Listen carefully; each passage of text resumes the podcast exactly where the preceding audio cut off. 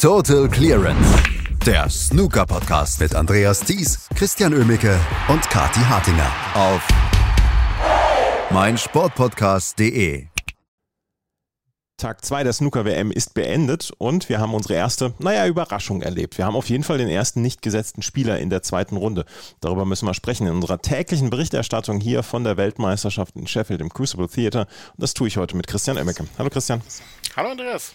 Ja, wir haben den ersten ungesetzten Spieler in der zweiten Runde und das ist Jack Jones. Der hat gestern gegen Ali Carter mit 10 zu 6 gewonnen und am Ende können wir sagen, es war verdient und Jack Jones, ein Debütant im Crucible, hat seine Nerven auch komplett behalten. Und das ist ja immer das Beeindruckendste, wenn äh, junge Spieler oder Spieler, die zum ersten Mal in diesem Crucible sind, dann auch ihre Nerven behalten können. Ja, absolut. Ähm, Shoutout to Kati, ne? Ähm, die ihn hier äh, als als Überraschung getippt hat. Mal wieder richtig lag, wie schon in den Jahren zuvor. Deswegen ist sie bei uns. Deswegen ne? ist sie bei uns, ja, ja. Ja, ähm, und der hat alles richtig gemacht. Der hat furchtlos aufgespielt. Ähm, vielleicht haben jetzt auch die anderen Angst vor ihm, deswegen sein, naja, nicht ganz so griffiger neuer Spitzname The Beard That's Field. Ob das so eine gute Idee ist, weiß ich nicht. Ähm, aber ich glaube, was hier dann auch äh, eine Rolle gespielt hat, ist, äh, dass Ali Carter selten daran anknüpfen konnte, was er im Jahr 2023 bisher gezeigt hat. Also das muss sich ähm, sehr frustrierend für Carter anfühlen, denn der galt hier durchaus als einer der, naja, Geheimfavoriten in Anführungsstrichen, aber als jemand, der eine, eine Rolle spielen kann, der wirklich in Form war. Und Jack Jones hat das bärenstark ausgenutzt, hat ähm, in den entscheidenden Situationen die richtigen Bälle gespielt. Das war nicht mal so, dass er irgendwie ähm, jetzt nur von Fehlern profitiert hat von Ali Carter, sondern der hat brillante Einsteiger gelocht zwischendrin, hat safety-technisch sehr gut mitgehalten, ähm, auch wenn man da ab und an die größere Erfahrung bei Carter noch gesehen hat. Ähm, und er hat einfach in den entscheidenden Situationen das Richtige gemacht und die richtigen Bälle gelocht. Ähm, endgültiger Wendepunkt war, er lag ja nach der ersten Session mit 5 zu 4 vorne und äh, die beiden teilten sich dann die ersten vier Frames ähm, mit hohen Breaks teilweise, ein Century von Jack Jones, ein, zwei hohe Breaks auch von Ali Carter. Also da war quasi jeder Frame relativ schnell und gut entschieden. Und der endgültige Wendepunkt war dann der 14. Frame oder Wendepunkt nicht mal. Ähm, Jack Jones führte ja das ganze Match, die, die endgültige Entscheidung. Ähm, in dem Ali Carter einfach den Sack nicht zumachte und Jack Jones so auf schwarz sich diesen Frame noch stahl und damit ähm, nicht nur zwei Frames Vorsprung hatte, sondern auch im Prinzip nicht mehr zurückblickte, auch die letzten zwei Frames dann souverän holte. Erst mit einer 79 und im 16. Frame, nachdem Carter dann wieder relativ schnell verschossen hat. Das zog sich so ein bisschen durch bei Ali Carter. Immer wieder gute, gute Bälle auch zwischendrin, aber dann auch relativ schnell der Fehler. Ähm, ich weiß nicht, wie oft er gestern blau verschossen hat, auch auf die Mitteltasche. Also da waren zwei, drei so eine Szenen dabei ähm, wo man gedacht hat, okay, jetzt kommt Carter nochmal, aber dann kam relativ schnell der Fehler. Also sehr untypisch auch ähm, für ihn fand ich, gerade im Crucible und Jack Jones hat das einfach brillant ausgenutzt und steht hier völlig zurecht, völlig verdient und nach wirklich hervorragendem Debüt in der zweiten Runde. Und was wir auch sagen können, das ist nicht so gewesen, dass er irgendwie seine 20er oder 30er Breaks so zusammengesucht hat. Ein Century Break in, Break in Frame 10 war dabei mit einem 100er und dazu hat er dann noch sechs Breaks über 50 gespielt. Also es war durchaus auch scoring-technisch gut anzugucken und insgesamt konnte man sich das Match, glaube ich, ganz gut angucken. Konnte man, ja. Also er hat im Prinzip das äh, weitergezeigt, was er in der Quali gemacht hat, hat er ja Barry Hawkins rausgehauen. Also der ist in brillanter Form und macht hier wirklich ein richtig tolles Debüt. Deswegen, ich war also auch so ein bisschen überrascht, dass Jack Jones tatsächlich noch nicht bei der Weltmeisterschaft dabei war ähm, vorher. Und ja, jetzt äh, wird er in, den, in der Weltrangliste weiter nach oben klettern, wird mindestens Nummer 40 sein. Ähm, also das ist äh, alles in allem äh, jetzt schon eine brillante Weltmeisterschaft für ihn, egal was da noch passiert. Ähm, auch wenn er jetzt Neil Robertson als nächsten Gegner vor der Brust hat, was die Sache natürlich nicht einfacher macht. Aber äh, wirklich richtig toller Auftritt für einen Debütanten und dann noch gegen Ali Karte, einen der schwersten Gegner derzeit, den man ähm, von der Form hätte haben, äh, hätte erwischen können in der ersten Runde. Also Chapeau. Also auch einer der schwersten Runden, die man, einer schwersten Gegner, die man in dem im Crucible er, erwarten kann, weil ja. Alicata nun wirklich alles erlebt hat dort äh, in, sein, in seiner Karriere. Ähm, eins noch, äh, du hast es gerade eben angesprochen, Jack Jones hatte in seiner Qualifikation drei ganz schwere Matches, unter anderem gegen Barry Hawkins. Der war, äh, die Matchhärte hat er sich geholt in der Quali. Ja, das ist vielleicht auch so ein, ein, kleiner Vorteil, den viele Qualifikanten dann mitnehmen. Und Jack Jones hat sich ja in der Quali in jedem Match gesteigert. Gegen Adam Duffy noch sehr äh, holprig gewesen, dann Robbie Williams in einem Decider geschlagen und dann ähm, gegen Barry Hawkins. Das war ein richtig tolles Match von ihm. Klar, Barry Hawkins war da vor allem in der ersten Session nicht so brillant unterwegs, auch vom Scoring her. Aber den musst du trotzdem erstmal schlagen. Ähm, Barry Hawkins war jahrelang im Crucible dabei hat jetzt das erste Mal seit, ich weiß nicht, 2005, glaube ich, war es, die Qualifikation verpasst und das hat er ähm, einfach toll ausgenutzt. Und ähm, ich weiß nicht, ob er sich gefreut hat, als er auf die Auslosung der ersten Runde dann geblickt hat und da Ali Carter stand als Name, denn ähm, wie gesagt, fantastisches Jahr 2023 für Carter und das ist jetzt, glaube ich, so ein kleiner ein richtig kleiner Dämpfer für, äh, für den Captain, dass er hier in der ersten WM-Runde rausfliegt. Ich glaube, damit würde er selber nicht gerechnet haben. Jack Jones kann es egal sein. Toller Auftritt, tolles Debüt im Crucible und ja, kann man nur sagen, dann bitte weitermachen im nächsten Match gegen Neil Robertson. Chuck Jones steht also in der zweiten Runde. Du hast es gesagt, die Aufgaben werden nicht, um, nicht unbedingt leichter. Er trifft auf einen äh, in der ersten Runde mal wieder brillanten Vuise, ähm, Neil Robertson, der gegen Vuise gewonnen hat, Entschuldigung, mit 10 zu 3. Und das war eine Leistung äh, von Neil Robertson, wo man sagen könnte, naja, wenn er die so das gesamte Turnier durchbringt, dann ist da was drin. Das Problem ist, in den letzten Jahren hat er sowas ja immer einmal mal gebracht, maximal zweimal und das dritte Mal war es dann nicht mehr möglich. Ich wollte gerade sagen, ich hatte gerade so ein kleines Déjà-vu ja, ja. die letzten Jahre, weil gefühlt sagen wir das jedes, jedes Jahr, Jahr. Mhm. dass Neil Robertson in seinem ersten Match einfach fantastisches Snooker spielt ähm, und dann in der zweiten, dritten, vielleicht noch im Viertelfinale und dann halt einfach einbricht. Ähm, ich hoffe, dass es dieses Jahr nicht so ist, auch weil Neil Robertson ja, wir hatten es in der Vorschau auf die WM ja gesagt, auch ein bisschen mit anderen Vorzeichen reingeht und eigentlich zum ersten Mal seit ein paar Jahren nicht als einer der absolut hochgehandelten Top-Favoriten ins Turnier reingegangen ist. Hatte ja noch kein Ranglistenturnier gewonnen in dieser Saison, also da ist noch viel Sand im Getriebe gewesen in den letzten Wochen. Davon war gestern nicht nichts mehr zu sehen. Er führte ja nach der ersten Session schon mit 6 zu 3 gegen Vuisa, der durchaus gut gespielt hat in der ersten Session und in der zweiten Session einfach mehr so eine Randfigur war, nichts mehr machen konnte. Der bekam noch 27 Punkte mit und das war's dann. Ähm, Neil Robertson mit einer 100 gestartet, dann eine 146. Ryan Day sagt ganz, ganz äh, herzlich Danke fürs Einstellen des höchsten Breaks. Und was macht Neil Robertson dann zwei Frames später? Spielt nochmal eine 146. Also das muss so ein richtiger Stinkefinger gewesen sein Richtung Ryan Day. Der hat jetzt die Chance nochmal zurückzuschlagen, aber das ist jetzt auch sehr bitter. Da spielst du eine 146 und dann kriegst du eventuell nur ein Drittel des Preisgelds ab, weil der gute Neil Robertson einfach zwei so eine Breaks raushaut. Übrigens das erste Mal in der Snooker-Geschichte, dass das zweimal in einem Match passiert ist. Die 146 ja ohnehin schon eins der seltensten, eins der seltensten Breaks im Snooker.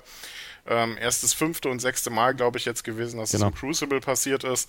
Und dann noch zweimal in einem Match. Also das kann auch nur jemand wie Neil Robertson dann äh, fertig bringen. Und da war dann einfach für äh, Vuisa nichts mehr zu machen. Ähm, der einzige Frame, der ein bisschen offener war, war der zwölfte, ähm, in dem Robertson eine 58 vorgelegt hatte, aber ähm, da war dann auch nicht mehr viel zu holen. Also leider nicht ganz so tolles Debüt dann für Vuisa in der zweiten Session, aber der hat in der ersten Session gezeigt, warum er sich qualifiziert hat für dieses Turnier. Aber ja, das war mal wieder typisch Neil Robertson, erste Runde im Crucible. Ja, aber wir machen das ja wirklich jetzt schon seit ein paar Jahren hier, diesen, diesen Kram hier mit dem Total Clearance.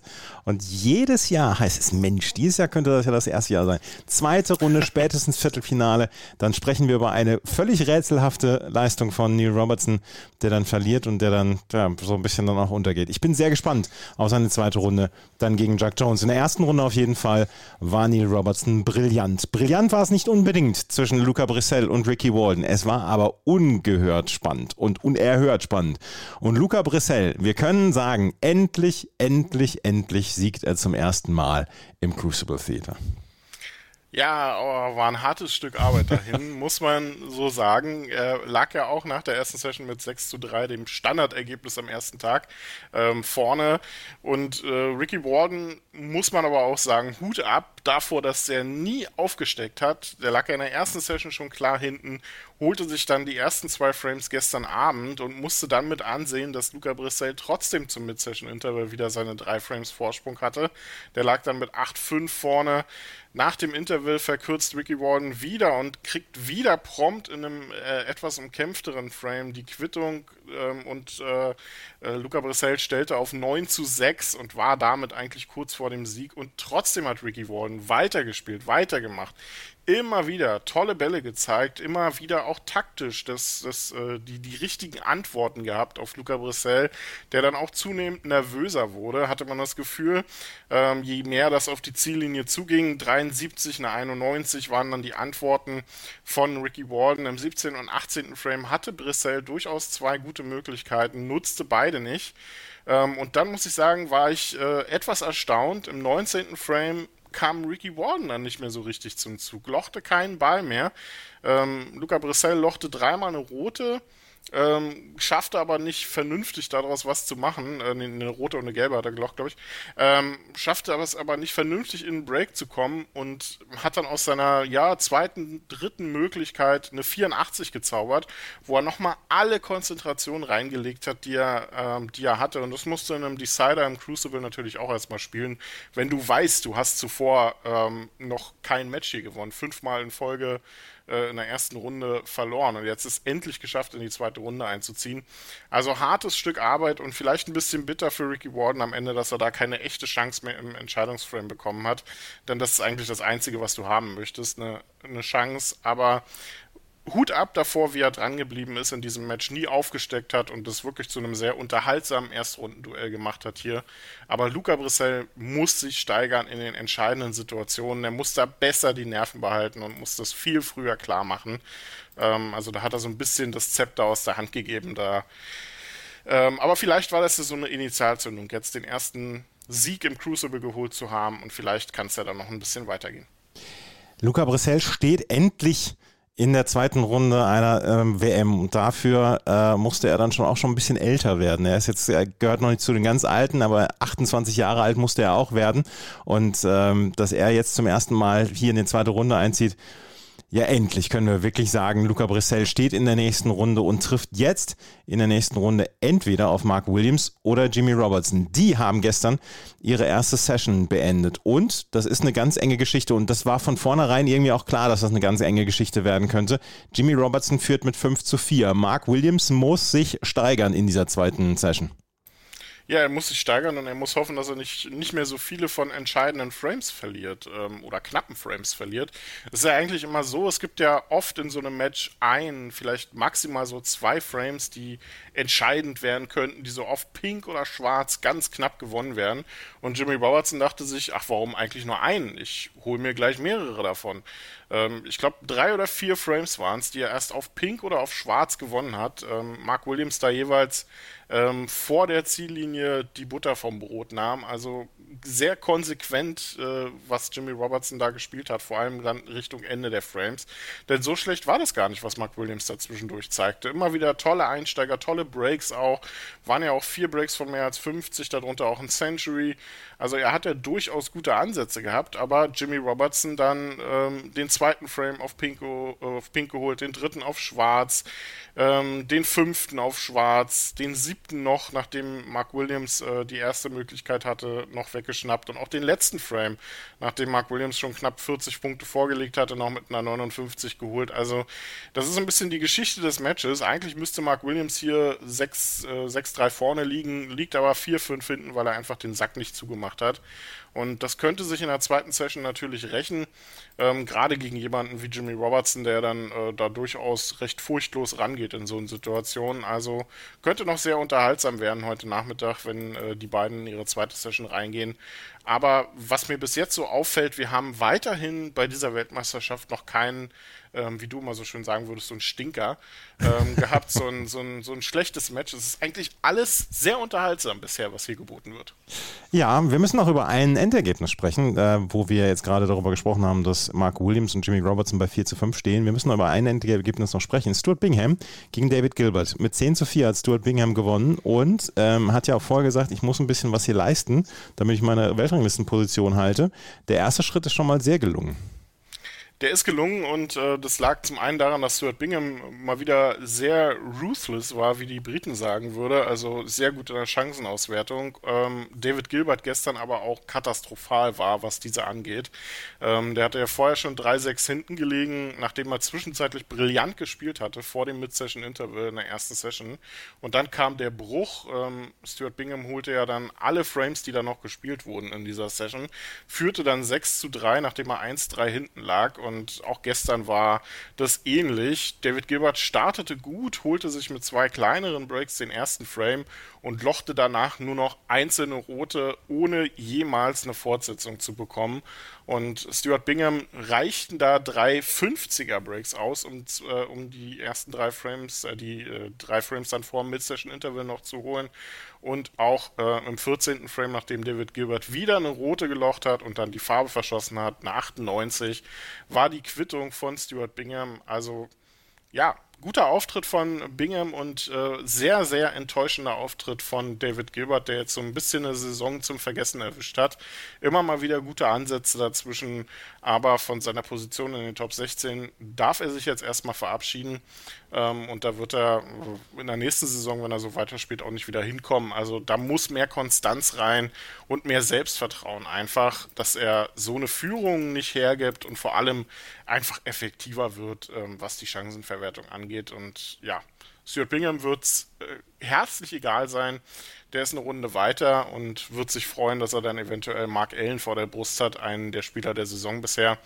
Mal gucken, wie das weitergeht, aber ähm, alles in allem äh, für mich bisher mit die enttäuschendste Leistung dieser Weltmeisterschaft von David Gilbert. Und dann müssen wir noch ein Match äh, betrachten, was gestern in der ersten Session beendet worden ist, mit 5 zu 4 für Ding Junhui gegen Hossein Wafai. Die ersten vier Frames haben gefühlt dreieinhalb Stunden gedauert. ja, aber es war unterhaltsam. Also ja, es war, war, war gut anzuschauen. Also es war jetzt nicht so, dass es irgendwie so zerfahrene Frames waren. Da gab es viele gute taktische Duelle. Ding Junhui hat da meistens die Nase vorn gehabt, war auch vom Breakbuilding her der etwas stabilere Spieler. Ähm, aber Hossein Wafai hat gut mitgehalten, nachdem bei dem in den ersten zwei Frames so gut wie nichts zusammenlaufen wollte. Ähm, sehr viele ähm, Bälle klar verschossen ähm, beim Iraner in den ersten zwei Frames. Und dann hat er sich den dritten auf die Farben erkämpft. Wirklich erkämpft, kann man nicht anders sagen. Nachdem Ding Junhui zwei hohe Breaks da vorgelegt hatte in den ersten zwei Frames und dann auch im dritten schon führte. Und danach lief es dann auch beim Iraner deutlich besser, holte sich dann mit einer 66 den Ausgleich. Und nach dem Mid-Session-Interval wurde es dann deutlich munter und auch bei Hossein Wafai etwas stabiler, was so die Breaks anbelangte. Tolle 134 von Ding Junhui dann danach, der dann auch ähm, in den sechsten Frame auf die Farben holte und danach ähm, eine 59 von Hossein Wafai mit der wieder verkürzte eine 68 aus der ersten Chance für Ding Junhui. Und dann hat äh, Ding verpasst, eine 6 zu 3 Führung draus zu machen, als er im neunten Frame als zweites die Möglichkeit bekam, in ein vernünftiges Break zu kommen, musste dann aber aussteigen und Hossein Wafai spielte eine tolle 87 und verkürzte damit auf 5 zu 4 oder 4 zu 5 aus seiner Sicht. Ähm, und damit ist hier wirklich sehr, sehr viel äh, Potenzial für ein tolles, für ein spannendes Match. Äh, gilt ja so ein bisschen als das Top-Match, was so die Auslosung ähm, anbelangt äh, der ersten Runde. Ähm, bin ich sehr gespannt, wie das weitergeht. Ronnie O'Sullivan als potenzieller Achtelfinalgegner wird sich das Ganze in Ruhe angucken. Also wirklich sehr unterhaltsames äh, Duell zwischen den beiden Asiaten hier. Macht Spaß. Ding Junhui gegen Hossein Wafai wird heute Vormittag beendet. Dazu heute Vormittag die erste Session von Mark Allen gegen Fan Zhengyi. Das wird heute Abend dann auch noch beendet. Beendet wird auch noch das Match zwischen Mark Williams und Jimmy Robertson. Und dann werden wir heute auch noch John Higgins gegen David Grace sehen und Robert Milkins gegen Joe Perry. Hat Kati ihre Beruhigungspillen schon eingeworfen? Ich hoffe es, ich hoffe es. Ich glaube, es äh, da kommt eine ganze Menge zusammen bei ihr gerade, aber das wird, wird toll. Sie wird es einfach genießen, genauso wie David Grace das machen sollte.